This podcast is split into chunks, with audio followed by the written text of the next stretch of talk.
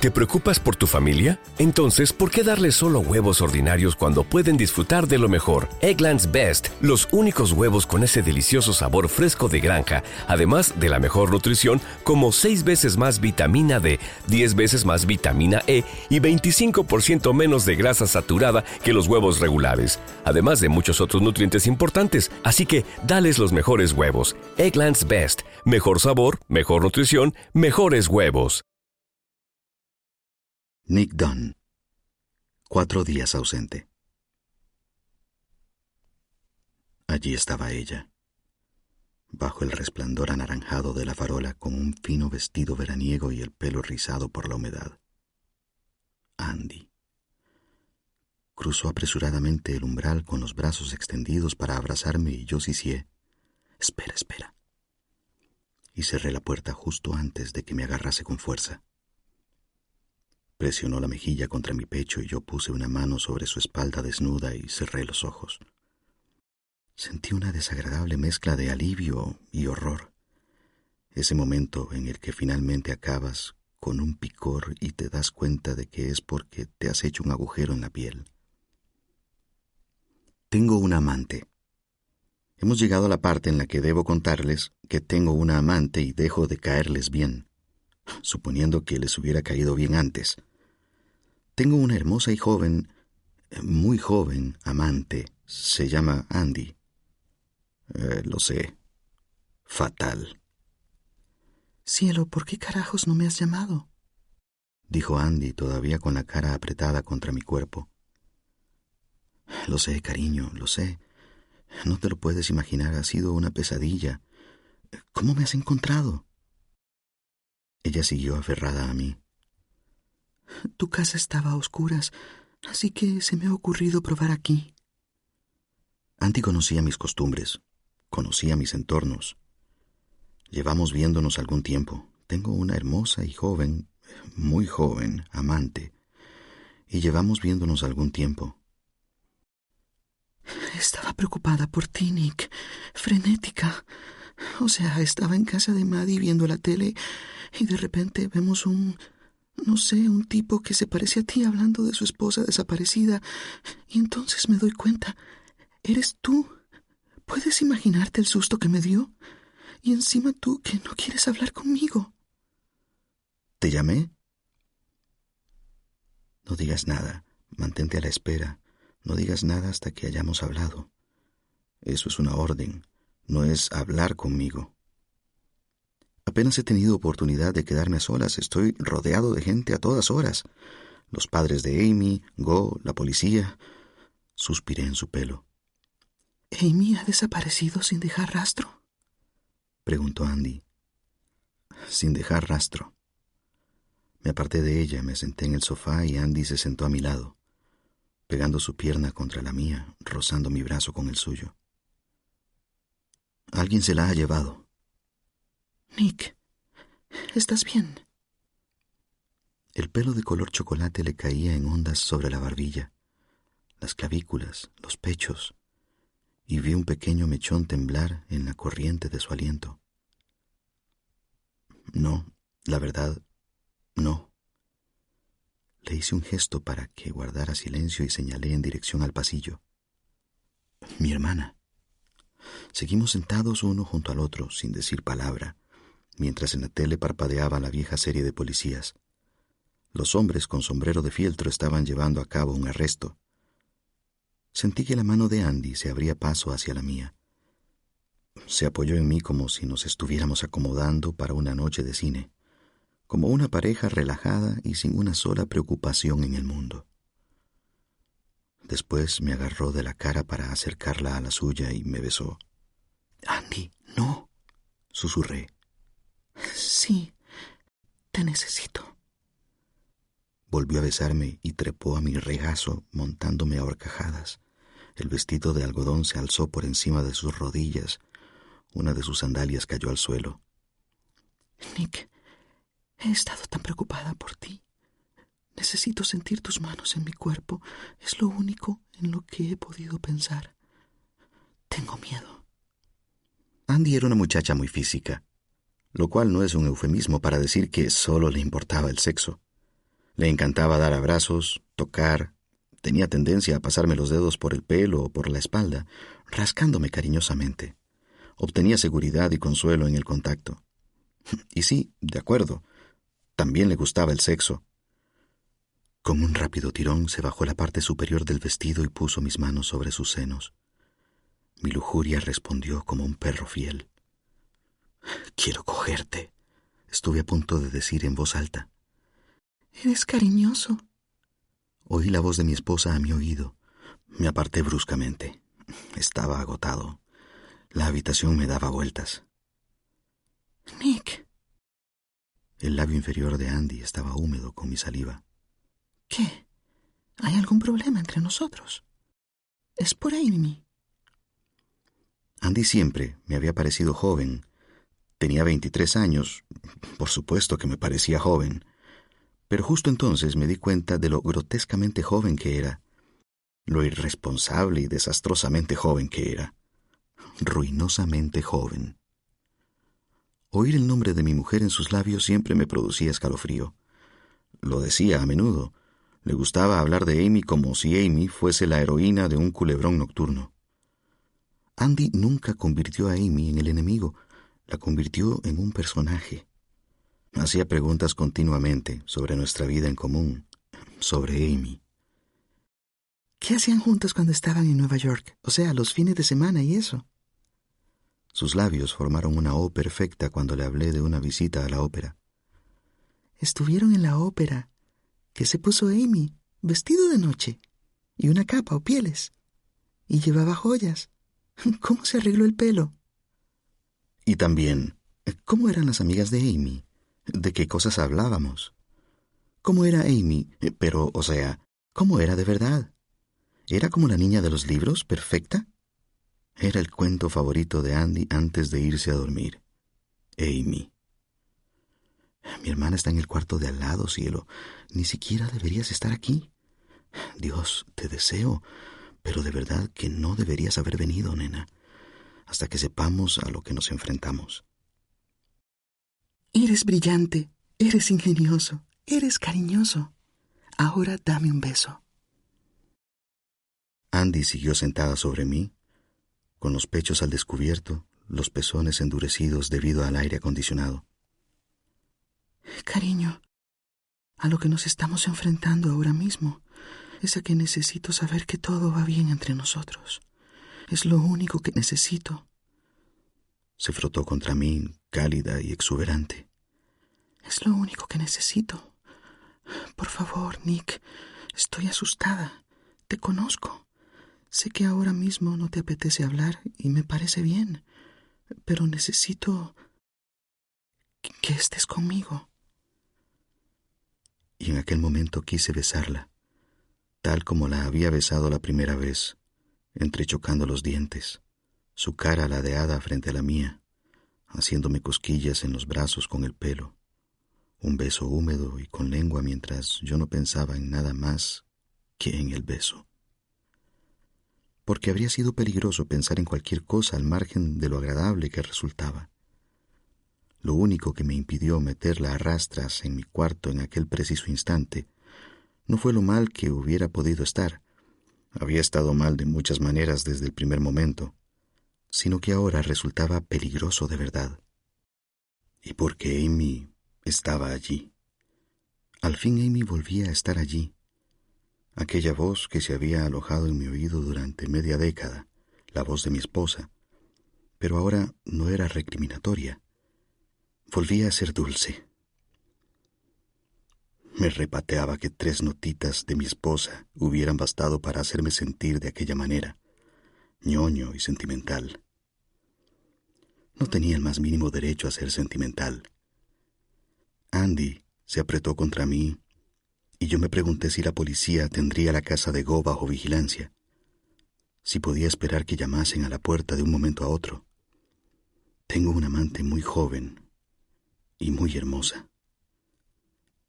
Mi madre siempre nos había dicho, si van a hacer algo y quieren saber si es mala idea, Imagínenlo impreso en el periódico para que todo el mundo pueda leerlo. Nick Dunn, antiguo redactor de revista herido en su amor propio tras haber sido despedido en 2010, aceptó impartir una clase de periodismo en la Universidad Comunitaria de North Carthage. A pesar de su edad y condición de casado, el señor Dunn explotó su posición iniciando rápidamente una tórrida aventura con una de sus jóvenes e impresionables alumnas, con la que desde entonces no ha parado de coger. Era la encarnación del peor temor de cualquier escritor, un cliché. Ahora permítanme que siga engarzando más clichés para su diversión. Sucedió de manera gradual. Nunca pretendí herir a nadie. Acabé más metido de lo que en un principio había pensado, pero era más que una aventura. Era más que una manera de reforzar el ego. Quiero a Andy de verdad. En serio. La asignatura que estaba enseñando, cómo labrarse una carrera en semanarios, había atraído a catorce estudiantes con grados variables de habilidad. Puras chicas. Diría mujeres, pero creo que chicas es, de hecho, lo correcto.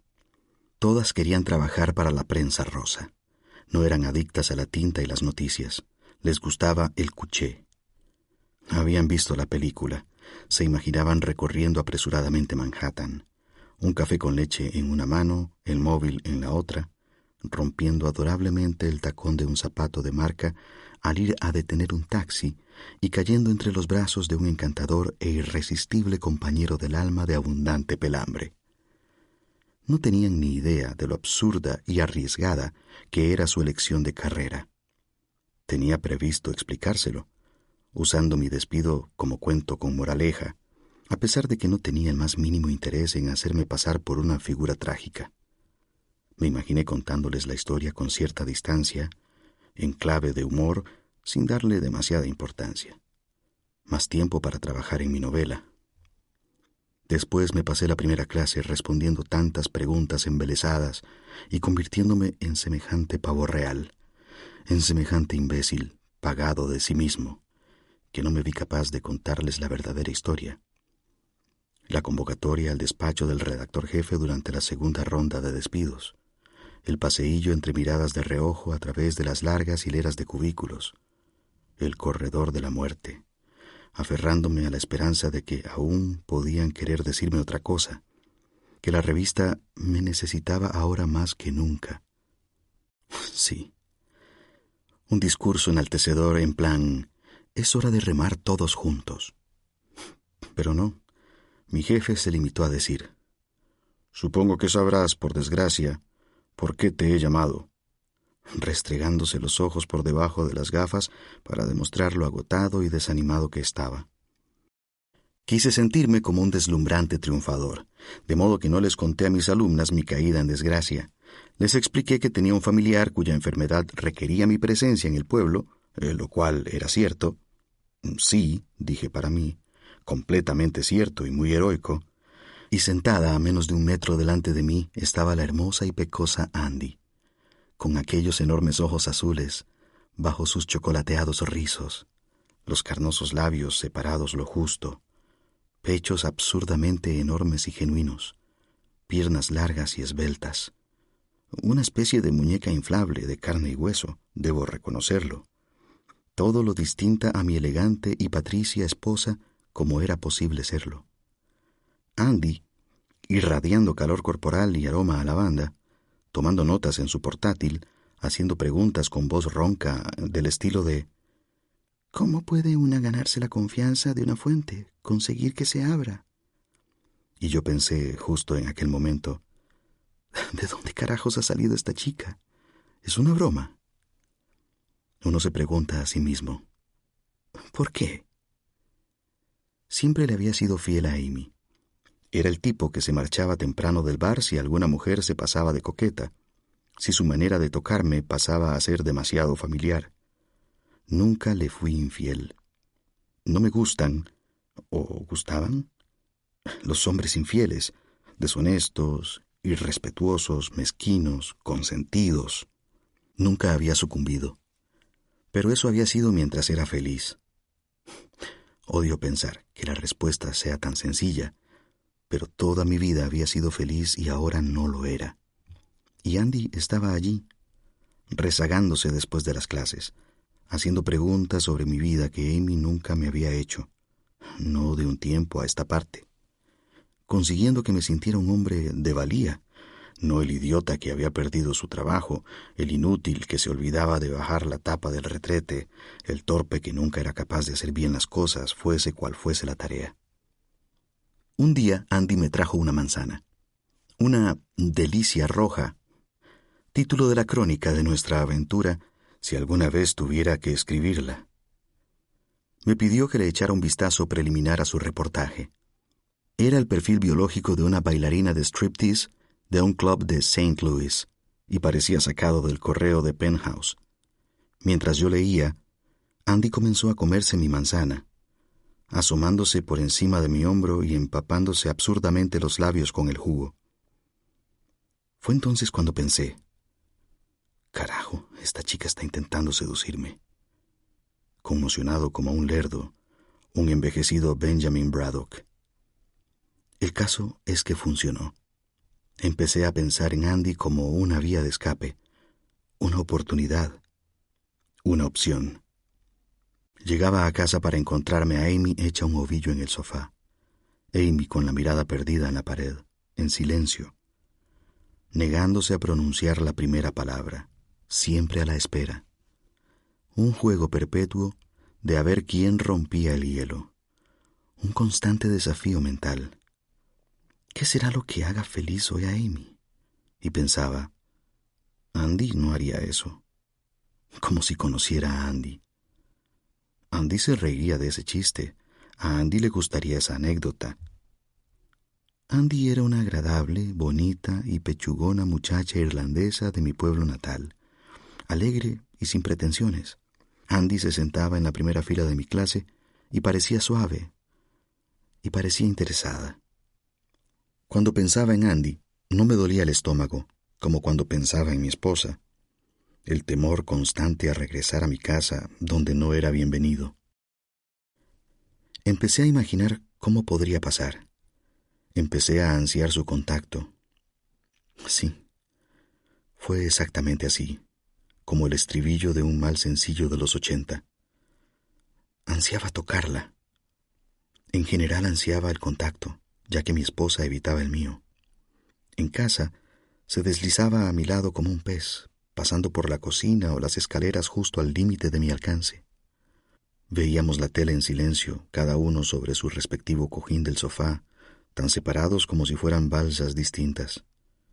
En la cama se alejaba de mí, amontonando las cobijas y las sábanas entre nosotros. Una vez me desperté en plena noche y, sabiendo que estaba dormida, le eché a un lado el tirante del camisón y presioné la mejilla y una palma contra su hombro desnudo. No conseguí volver a dormirme aquella noche, de lo disgustado que me sentía conmigo mismo.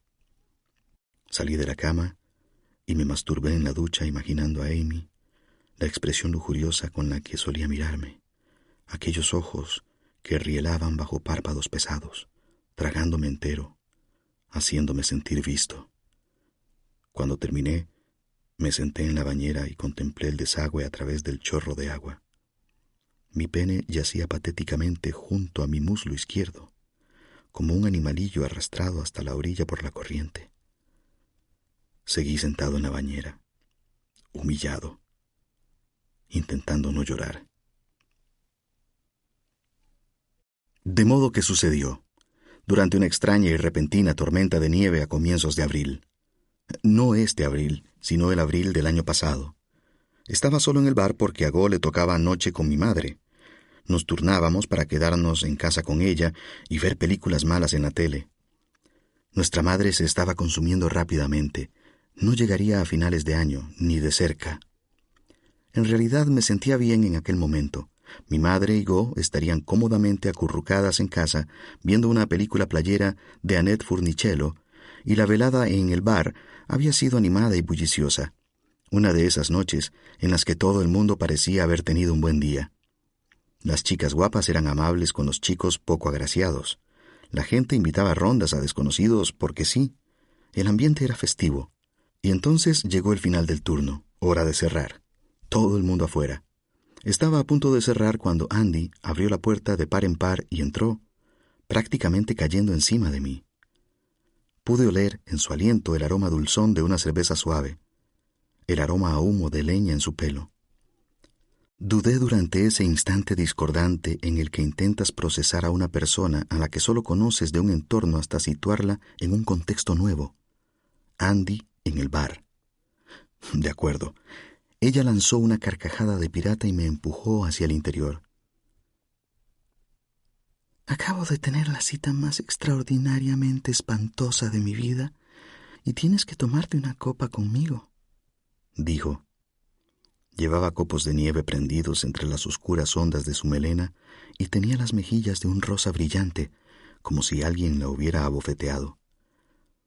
Su dulce colección de pecas relucía. Tiene una voz estupenda, una voz como de patito entrañable que empieza ridículamente adorable y acaba completamente sensual. Por favor, Nick, necesito quitarme el mal sabor de boca. Recuerdo que nos reímos y que pensé en el alivio que suponía para mí estar con una mujer y oírla reír.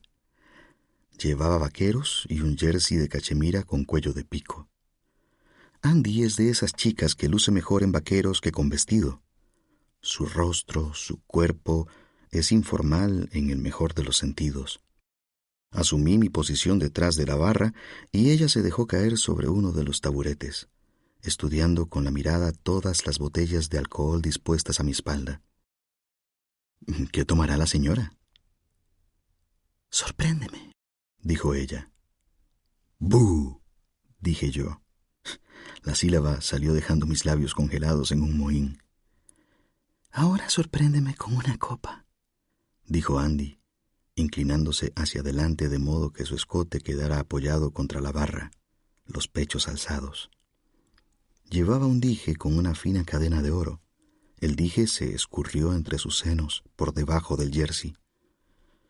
No seas ese tipo, pensé. El tipo que jadea por donde acaba el colgante. ¿Qué sabor te apetece? pregunté.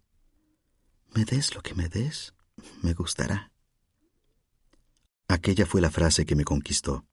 Su simpleza, la idea de que podía hacer feliz a una mujer de una manera sencilla. Me des lo que me des, me gustará.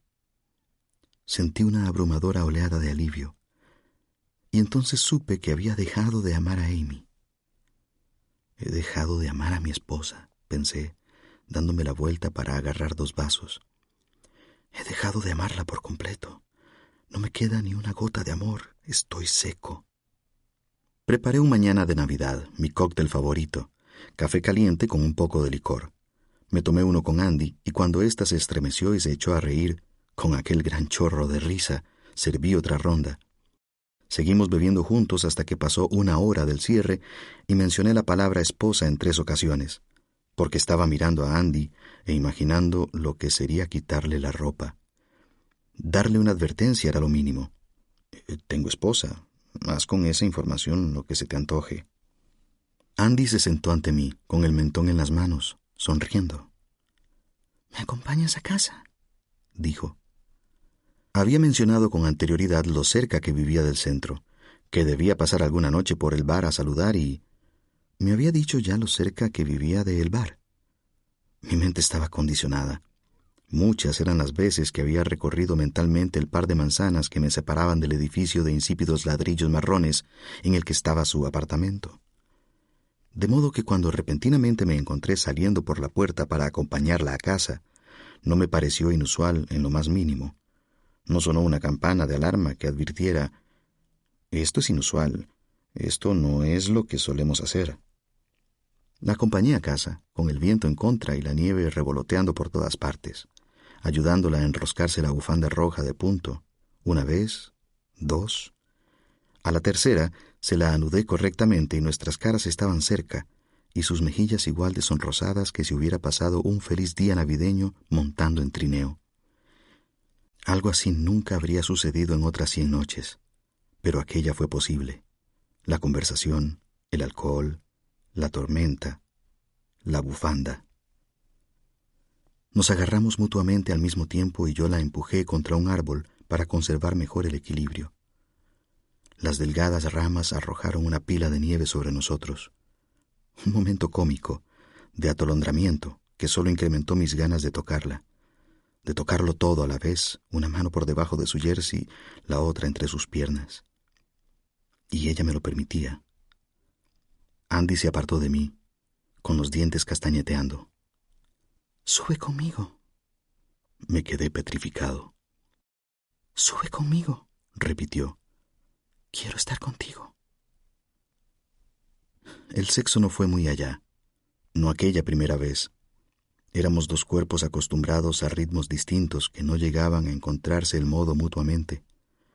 Y yo había pasado tanto tiempo sin estar dentro de una mujer que me vine primero, con rapidez, pero seguí moviéndome otros treinta segundos cruciales mientras empezaba a marchitarme en su interior el tiempo necesario para ocuparme de ella antes de quedar completamente flácido. Así que fue agradable, pero decepcionante, anticlimático, tal como deben de sentirse las muchachas cuando entregan su virginidad. ¿Para esto tanta historia? Pero me gustó la manera en la que Andy se enroscó en torno a mi cuerpo, y me gustó que fuese tan suave como había imaginado. Piel nueva, joven, Pensé ignominiosamente, imaginándome a Amy y su hidratación constante, sentada en la cama mientras se untaba crema airadamente. Entré en el cuarto de baño de Andy, eché una meada, me miré en el espejo y me obligué a decirlo. Eres un marido infiel. Has fallado en una de las pruebas masculinas más básicas. No eres un buen hombre. Y cuando aquello no me molestó pensé, no eres un buen hombre para nada. Lo más terrible es que si el sexo hubiera sido escandalosamente alucinante, aquella podría haber sido mi única indiscreción. Pero solo fue pasable y me había convertido en un marido infiel, y no podía echar a perder mi historial de fidelidad a cambio de una acogida meramente vulgar. De modo que supe que habría otra. No me prometí no volver a hacerlo nunca.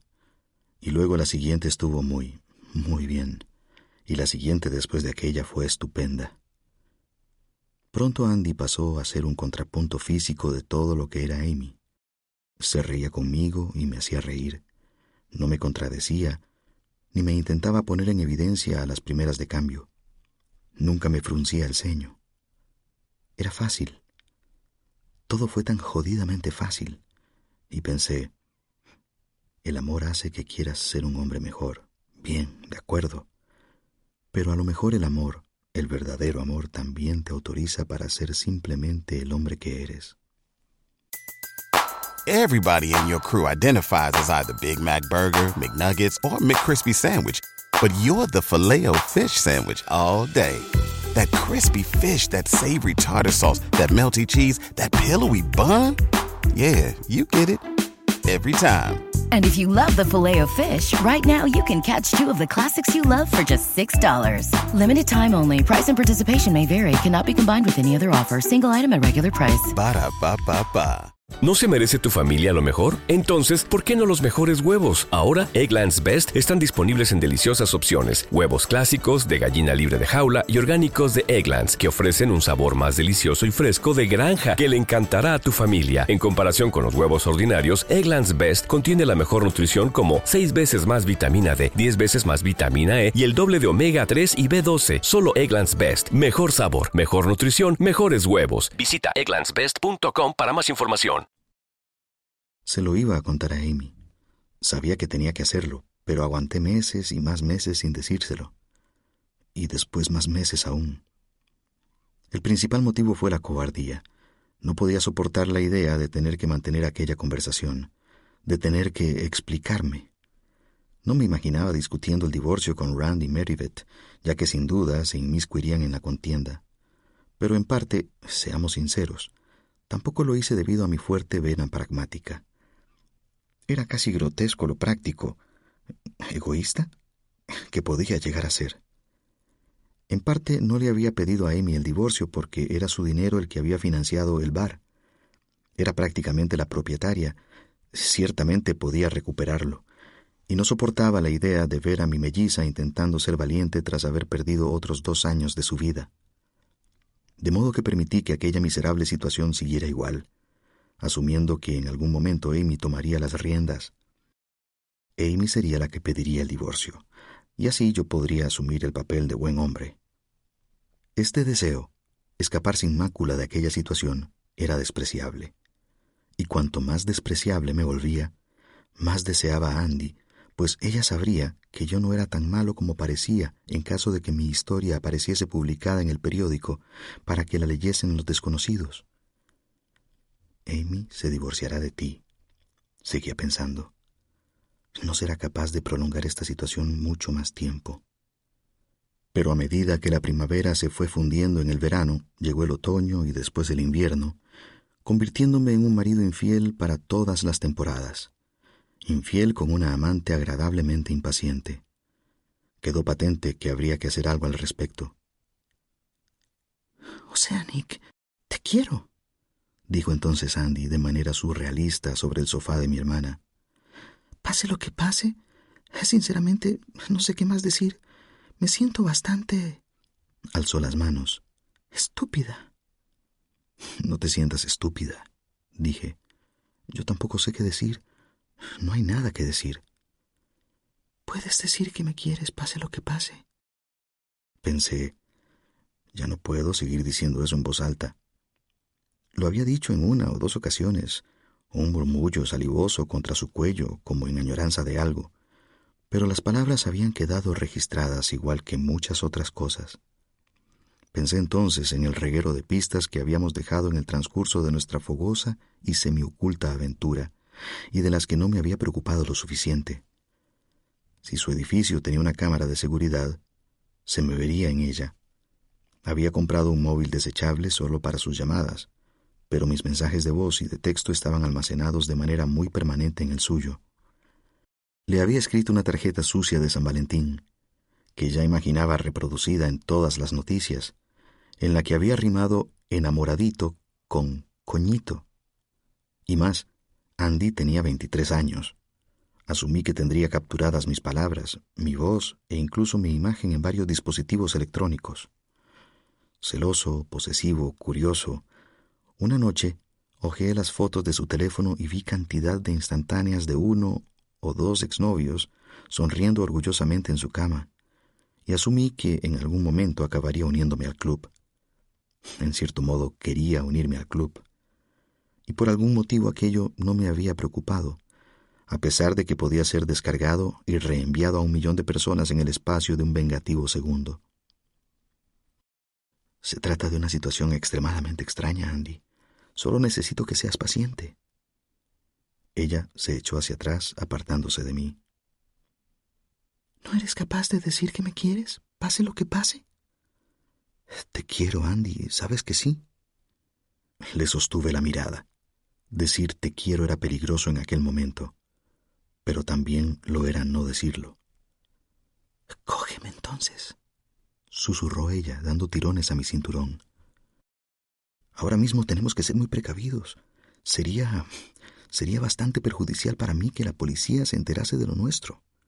Me haría quedar peor que mal. ¿Eso es lo que te preocupa? Mi esposa ha desaparecido y tengo una novia secreta. Sí, me haría quedar mal, me haría parecer un criminal. Haces que lo nuestro suene como algo sórdido. Andy seguía teniendo los pechos descubiertos. La gente no nos conoce, Andy. Pensarán que es sórdido. Dios, parece una mala película de género negro. Sonreí.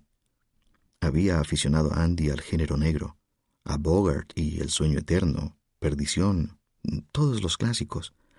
Era una de las cosas que más me gustaban de nuestra relación, que podía enseñarle cosas.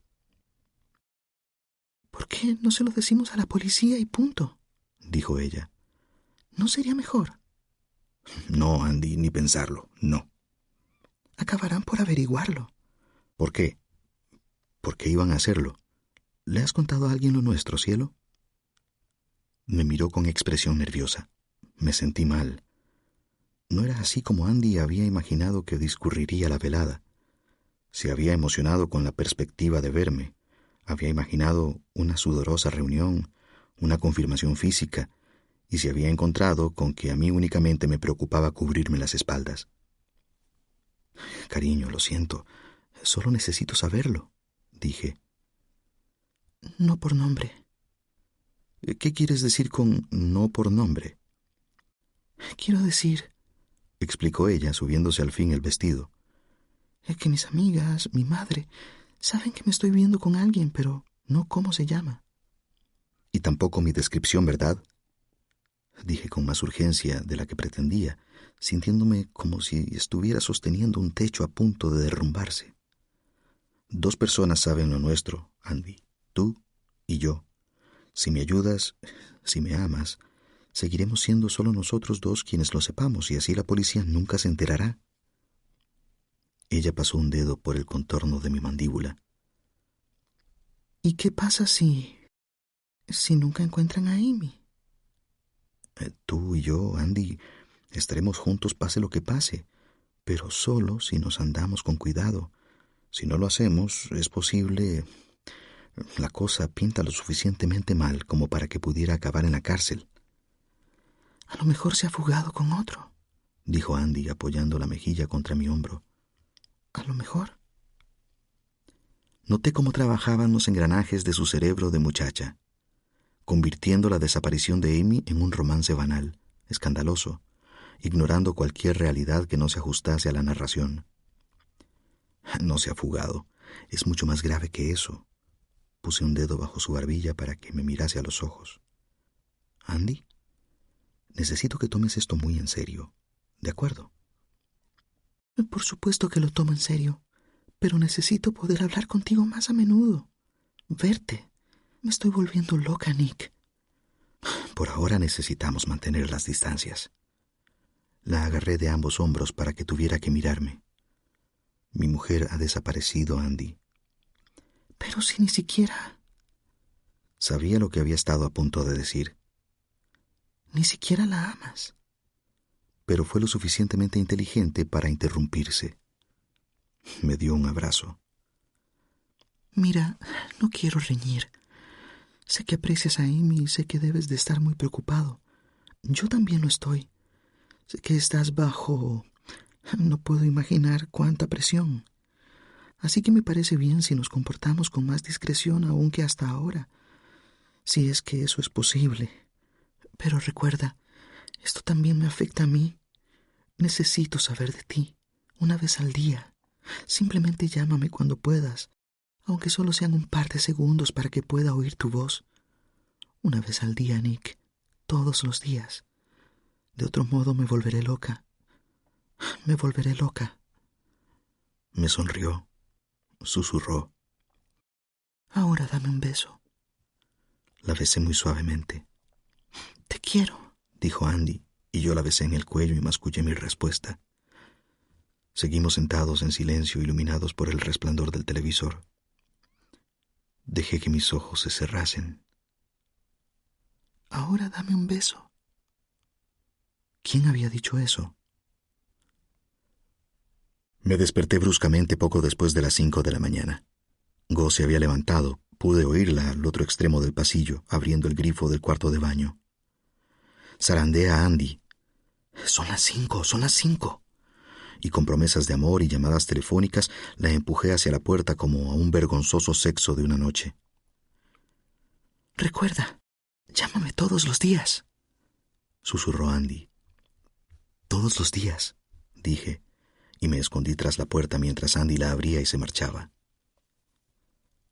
Cuando me di la vuelta, Go estaba plantada en mitad del salón.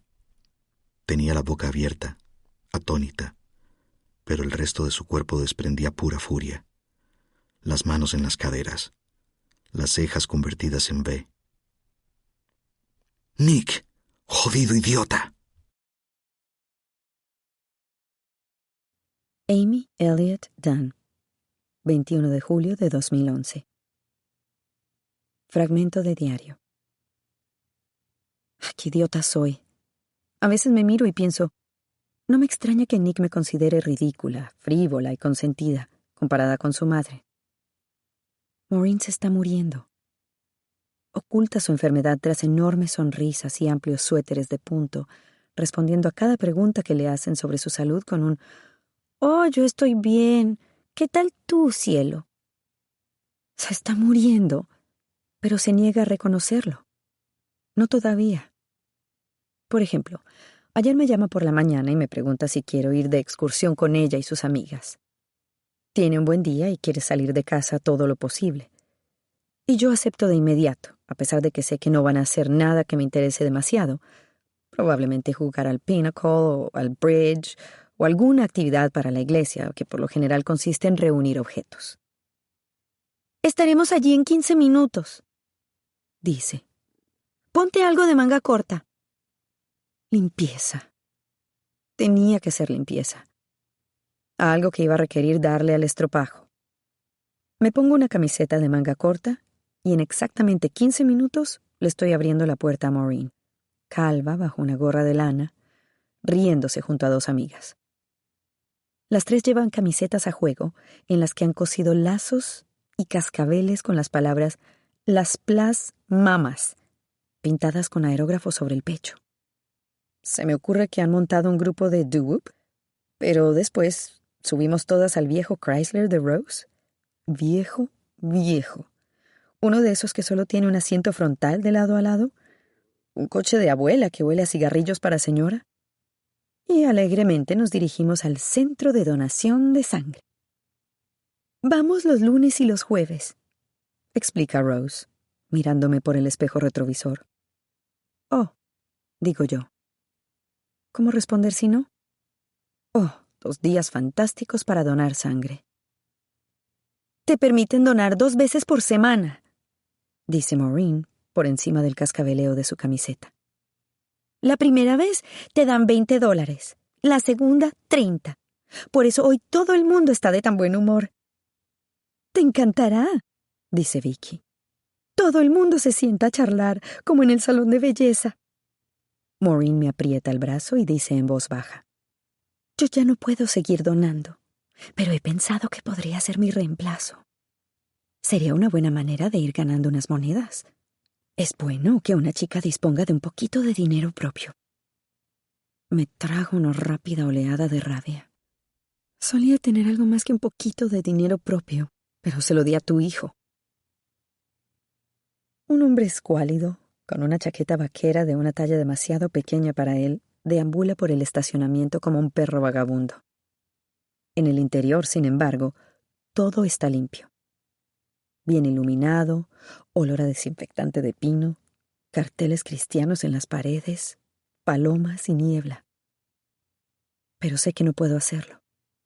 Jeringuillas, sangre, ni una cosa ni la otra. En realidad no tengo más fobias, pero esas dos son constantes. Soy la chica que se desmaya cuando se corta con un papel. Hay algo en la apertura de la piel. Rascar, cortar, penetrar. Durante las sesiones de quimio con Maureen, siempre apartaba la vista cuando le colocaban la intravenosa. Hola, Kaylis, saluda Maureen mientras entramos, y una obesa mujer negra con uniforme vagamente médico le devuelve el saludo. Hola, Maureen, ¿qué tal estás? Oh, yo estoy bien. ¿Qué tal tú? ¿Cuánto tiempo llevas haciendo esto? Pregunto. Algún tiempo, dice Maureen. Kaylis es la favorita de todas. Mete la aguja con mucho cuidado, lo cual siempre ha sido bueno para mí porque tengo movedizas las venas. Me muestra el antebrazo cubierto de venas azules como cordeles. Cuando conocí a Mo estaba gorda, pero ahora ya no. Es curioso. Tenía mucho mejor aspecto de gorda. Mira, intenta poner el dedo encima de alguna. Miro a mi alrededor, esperando a que Kaylis nos haga pasar. Adelante, inténtalo. Toco una vena con la punta de un dedo y noto que rueda alejándose. Una oleada de calor me abruma. Entonces, ¿es esta nuestra nueva recluta? Pregunta Kaylis repentinamente a mi lado. Maureen presume de ti continuamente. Bueno, vamos a tener que rellenar un par de impresos. Lo siento, no puedo. No soporto las jeringuillas, no soporto la sangre. Tengo una fobia intensa. Literalmente no puedo hacerlo. Me doy cuenta de que todavía no he comido nada en todo el día y noto que me estoy mareando. Siento el cuello débil. Todo lo que tenemos que hacer es muy higiénico. Estás en buenas manos, dice Kaylis. No, no es eso, de verdad. Nunca he donado sangre. Mi médico se enfada conmigo porque ni siquiera soy capaz de soportar un análisis de sangre anual para, yo qué sé, el colesterol. En vez de eso, esperamos. Vicky y Rose pasan dos horas atadas a unas máquinas que producen un zumbido, como si estuvieran siendo cosechadas. Incluso les han marcado los dedos para que no puedan donar más de dos veces en la misma semana en ningún otro lugar.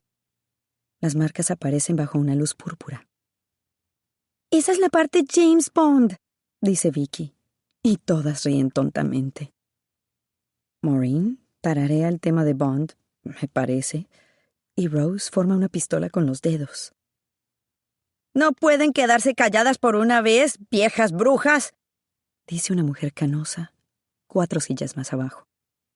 Se asoma por encima de los cuerpos reclinados de tres hombres grasientos, tatuajes verdiazules en los brazos y barba de un par de días en el mentón, el tipo de hombres que me imaginaba donando sangre y saluda mostrando el dedo medio con la mano que tiene libre. Mary, pensaba que venías mañana.